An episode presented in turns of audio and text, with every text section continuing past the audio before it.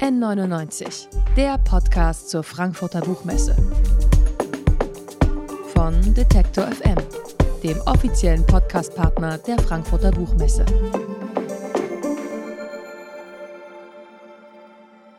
Das Buch ist oft totgesagt worden und doch versammeln sich auf der Frankfurter Buchmesse wieder Zehntausende Menschen, um Bücher endlich wieder selber anfassen zu können und natürlich auch die Autorinnen und Autoren persönlich zu sehen, zu sprechen, zu hören. Aber es geht nicht nur um Autorinnen und Autoren heute, es geht auch um Gewinner. Man merkt hier auf der Buchmesse, das Digitale spielt immer eine größere Rolle, auch in der Buchbranche und auch bei den Verlagen. Deshalb hat der Wettbewerb Content Shift sich zur Aufgabe gemacht, und zwar seit 2014 schon, neue digitale Geschäftsmodelle für den Markt zu fördern. Die Börsenvereinsgruppe ist dabei quasi Schnittstelle zwischen klassischen Buch- und Verlagsunternehmen und jungen Startups. In diesem Wettbewerb hat heute früh um 10 das Content Startup des Jahres 2021 den Gewinnerplatz gesucht. Gestern waren noch fünf Startups im Rennen und wir haben hier bei N99, dem Podcast der Frankfurter Buchmesse, mit zwei Jurymitgliedern gesprochen. Heute wurde der Gewinner gekürt oder eigentlich sollte man sagen, die Gewinner. Denn es gibt gleich zwei davon und deshalb freue ich mich jetzt hier beide begrüßen zu dürfen. Andrei Esaulov von Bot Talk und Ben Kotz von Redo. Ich sage herzlich willkommen im N99 Podcast live auf der Frankfurter Buchmesse. Hallo ihr zwei. Ja, hi, schön hier zu sein. Hi, moin. Die wichtigste Frage, Preisgeld, Split? Teilt ihr fair, 50-50 oder wie läuft das? Ich glaube, wir schmeißen gleich noch eine Münze, also das, das, das klären wir schon irgendwie. ja. Wir könnten auch Armdrücken machen hier am Stand. Ich bin da fair. nee, ich glaube, das, das, was der, den Wettbewerb ausgezeichnet hat, waren zwei Dinge. Das war einmal ein wahnsinnig enges und starkes äh, Konkurrenzfeld, also beziehungsweise einfach äh, Wettbewerberfeld und einfach eine Fairness. Also wir haben unter uns äh, Startups regelmäßig Calls gehabt, wir haben teilweise Kooperationen miteinander gestartet und das zeichnet, glaube ich, meines Wissens nach auch die Buchbranche wahnsinnig aus, dass man eher mutig ist, gemeinsam die Wege auszugehen, als gegeneinander sich zu blockieren und das fand ich auch heute beim Pitch toll, dass einfach alle füreinander da waren und geklatscht haben. Definitiv, kann ich nur bestätigen. Das war sehr gut zusammenzuarbeiten und äh, diesen Austausch äh, zwischen Startups hat uns auch weitergebracht. Also nicht nur das Programm an sich, sondern tatsächlich, wir haben uns äh, gegenseitig auch Tipps gegeben, äh, Präsentationstipps äh, und so weiter und so fort. Äh, ja, das hat alles geholfen und am Ende des Tages ja. Und ihr habt euch auch gegenseitig Daumen gedrückt. Ja, auf jeden Fall. Zumindest zu 90 Prozent. Man hofft natürlich immer, dass das eigene Startup auch natürlich. mit dann unter die Gewinnern ist. Bei uns war es ja so, dass wir wirklich gemeinsam gewinnen konnten. kann man auch verstehen. Also wenn man man die Startups sich anschaut, es waren wahnsinnig vielfältige Lösungen da. Es gab keine direkten Konkurrenten, die das gleiche Lösungsprinzip hatten. Bottalk, ihr macht wirklich Text-to-Speech. Wir machen eine Buch-App, die quasi Bücher finden einfacher machen soll. Da besteht ja auch vom Gedanken her keine Konkurrenz, dass da die Jury Schwierigkeiten hatte, einen Gewinner zu entscheiden. Sehr verständlich. Ben, bleiben wir gleich mal bei dir. Wenn ich das jetzt äh, sozusagen laienhaft sage, bei großen Versandhändlern mit A gibt es ja Algorithmen, die aufgrund ihrer bisherigen Käufe Buchempfehlungen geben können. Was unterscheidet dann am Ende eure App von, mhm. von diesen Dingen, die es da schon gibt? Wenn man sich die klassischen Recommendation Engines, so nennt man das, äh, anschaut, ist das quasi, eine Person hat ein Buch gekauft und noch ein zweites Buch. Deswegen wird da eine Verbindung zueinander hergestellt. Wenn man das weiterdenkt, ist das Problem aber, dass ein Buch verkauft wird deswegen dann weiter empfohlen wird, deswegen wieder verkauft wird, weiter empfohlen. Das nennt man wie eine Bestseller-Spirale. Das heißt, wenige Bücher werden total viel verkauft und über 90 Prozent der Bücher verschwinden unter der Oberfläche.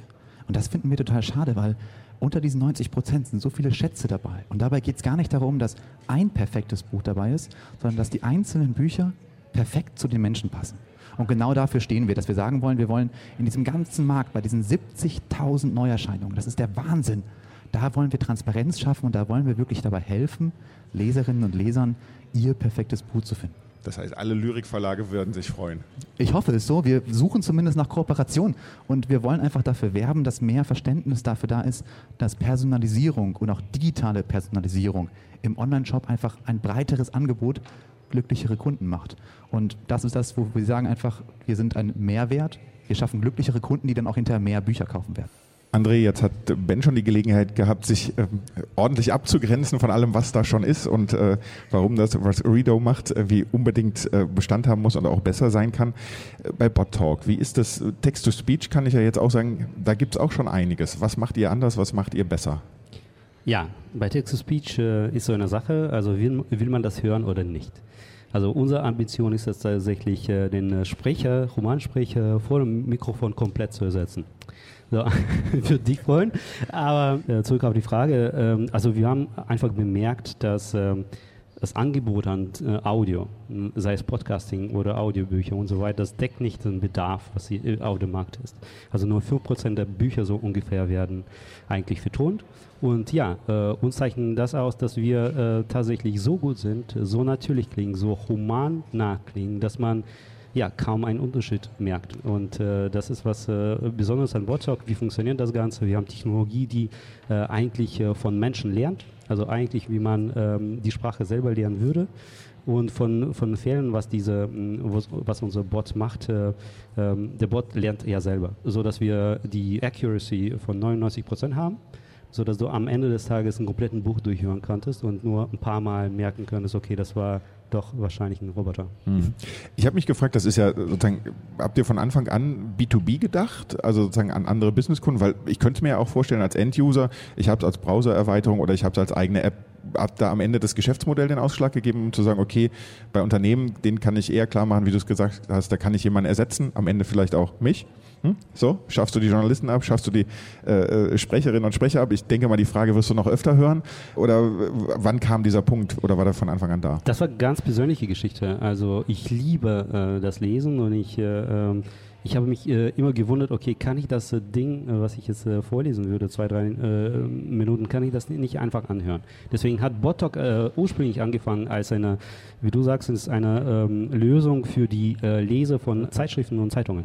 So, und wir sind jetzt schon sehr erfolgreich bei äh, deutschen Verlagen, äh, was äh, Nachrichten angeht. Ja, und dann haben wir diese Gedanken einfach weitergespielt und gesagt, okay, kann man äh, das auch an, ähm, an Bücher äh, weiter, weiterbringen? Wie gesagt, weil ich bin davon überzeugt, dass Audio tatsächlich äh, das Ding Audio ist die Zukunft. Ja, da sind wir uns alle drei ja. einig. Ne? Also vollkommen. Bis auf die Dating-App für Bücher. Ne? Die, also, da habe ich gesehen, Ben, man kann bei euch oder man soll bei euch auch nach emotionalen Prioritäten filtern können. What's that? ja, wir haben uns ganz am Anfang die Frage gestellt, was unterscheidet eigentlich so ein Stapel Papier von unserem Lieblingsbuch? Und das, was wir dann immer auch in Interviews und Umfragen gehört hat, ist im Endeffekt wirklich das Gefühl, wenn man ein Buch aufschlägt. Und das, was wir bieten wollen, ist, dass wir wissen wirklich, wie sich dieses Buch anfühlt.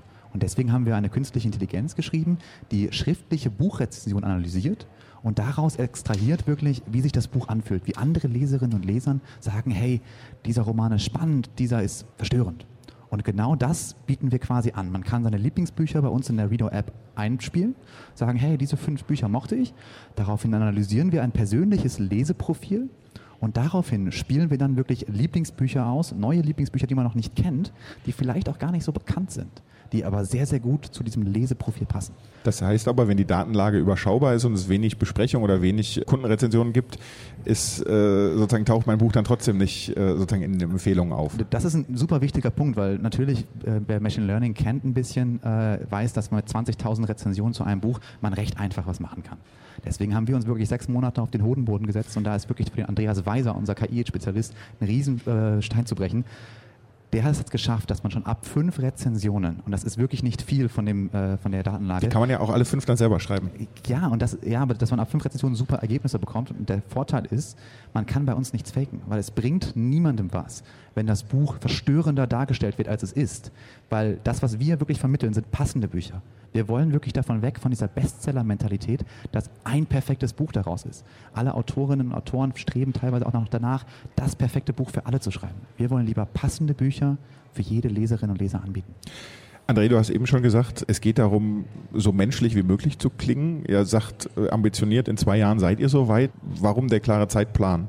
Und was braucht es noch oder was ist die eigentliche Schwierigkeit dabei, dass die KI menschlich klingt, also jetzt über Siri hinaus? Äh, ja, die Schwierigkeit ist es tatsächlich das Menschliche. Also äh, wir brauchen, äh, KI braucht äh, zwei Sachen, äh, Datenlage, das hat Ben jetzt schon äh, angedeutet, und Korrekturen von Menschen.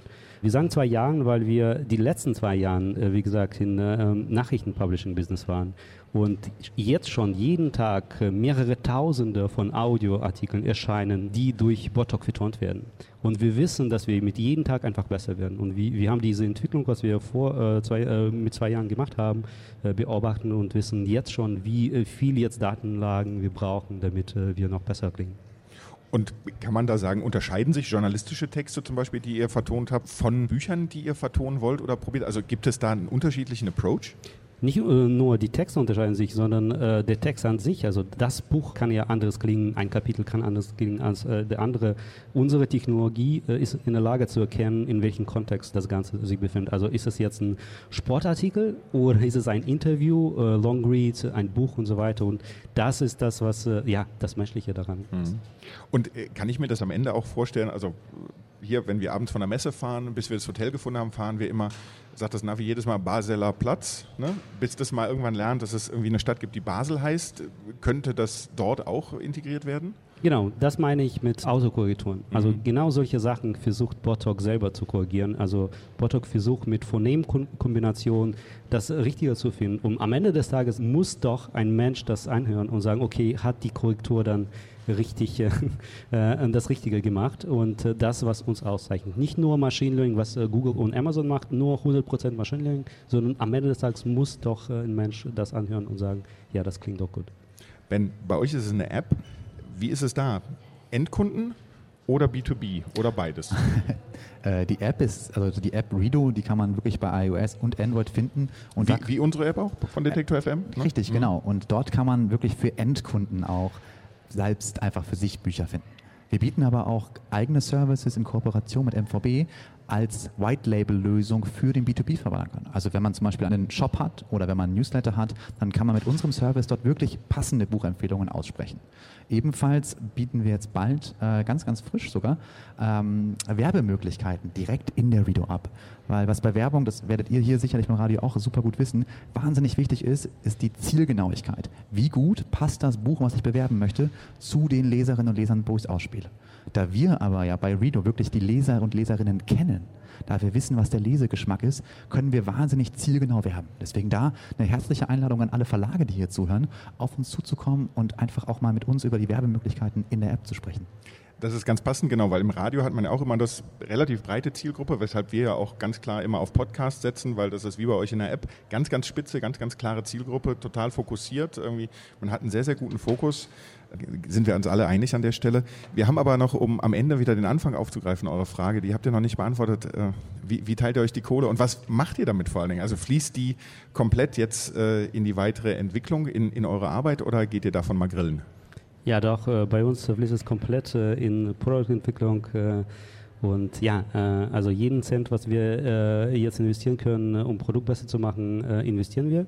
Und ja, äh, und wie wir die, äh, die Kohle jetzt teilen, das müssen wir uns äh, nachher entscheiden. Aber ja, ich bin mir ziemlich sicher, dass Botox sich durchsetzen wird.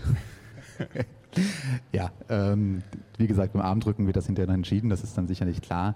Was das Geld angeht, wir sind an sich gerade dabei, äh, sehr gut in Werbemaßnahmen zu investieren, das heißt, da einfach die App auch bekannter zu machen im Markt. Aber was wir immer leben, auch bei uns in der Kultur, ist, dass wir das Team feiern. Und wir haben wahnsinnig tolle Entwickler bei uns an Bord. Der Jonathan Mondorf, der das ganze Ding gegründet hat, äh, ist ein wahnsinnig toller Produktdesigner. Und wir als Team wollen auch wirklich mit dem Geld einmal sagen, hey, wir haben das geschafft, das ist ein wahnsinniges Achievement. Hier auch Gratulation nochmal offiziell natürlich an Bottalk, äh, was wir hier gemacht haben. Und da werden wir sicherlich auch einmal grillen gehen und das ein oder andere Kaltgetränk heute Abend trinken.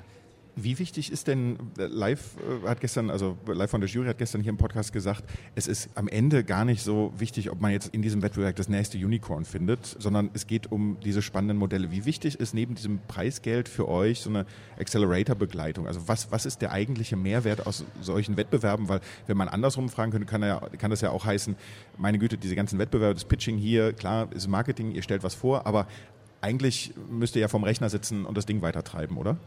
Ja, also für uns war wichtig, äh, wie der Name schon sagt, eigentlich Accelerator. Man hat die Möglichkeit, das, was man selber machen würde, einfach viel, viel schneller zu machen.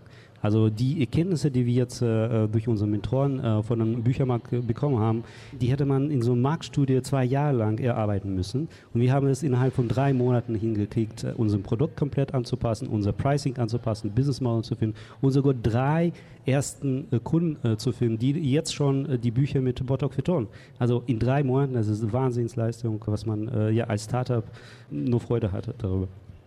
Es ist sogar so weit, dass wir von Rido wirklich gesagt haben, die Kontakte, die wir durch Content Shift bekommen, die Leute, die wir kennenlernen und aber auch einfach die Einblicke, die wir, wie du gerade schön gesagt hast, in diese Buchindustrie bekommen, sind Gold wert und auch fast schon fast wichtiger als der Gewinn. Der Gewinn freut natürlich trotzdem. Äh, was aber da das, das Wichtige ist, und da werden alle, die aus der Buchindustrie zuhören, die Buchindustrie ist für einen Einsteiger wahnsinnig komplex. Andere Industrien sind zwar auch groß, aber nicht so schwierig aufgebaut mit Teilnehmern, mit sehr viel Politik auch. Und da haben wir jetzt bei diesem Wettbewerb nochmal wirklich einen Crashkurs in Buchindustrie 2.0 bekommen und aber auch in Politik 1.0. Und da ist es wirklich wichtig, auch mit wem man spricht, was man sagt, wem man gegenüber was sagen kann. Und deswegen freuen wir uns da wirklich jetzt hier langsam Teil der Community zu werden, langsam Teil der Buchindustrie zu werden und freuen uns auf die nächste Zeit. Ich habe gestern die ganze Zeit von Continental Shift gesprochen, einfach weil es ja auch so bahnbrechend ist, äh, was ihr da macht. Ihr seid beide ausgezeichnet worden heute bei Content Shift als Content Startup des Jahres 2021. Dafür nochmal herzlichen Glückwunsch von unserer Seite. Vielen Dank. André Isaulov von BotTalk und Ben Coates von Redo waren das hier bei uns bei N99, dem Podcast der Frankfurter Buchmesse. Und ich sage danke für das Gespräch, Jungs. Besten Dank. War schön hier zu sein.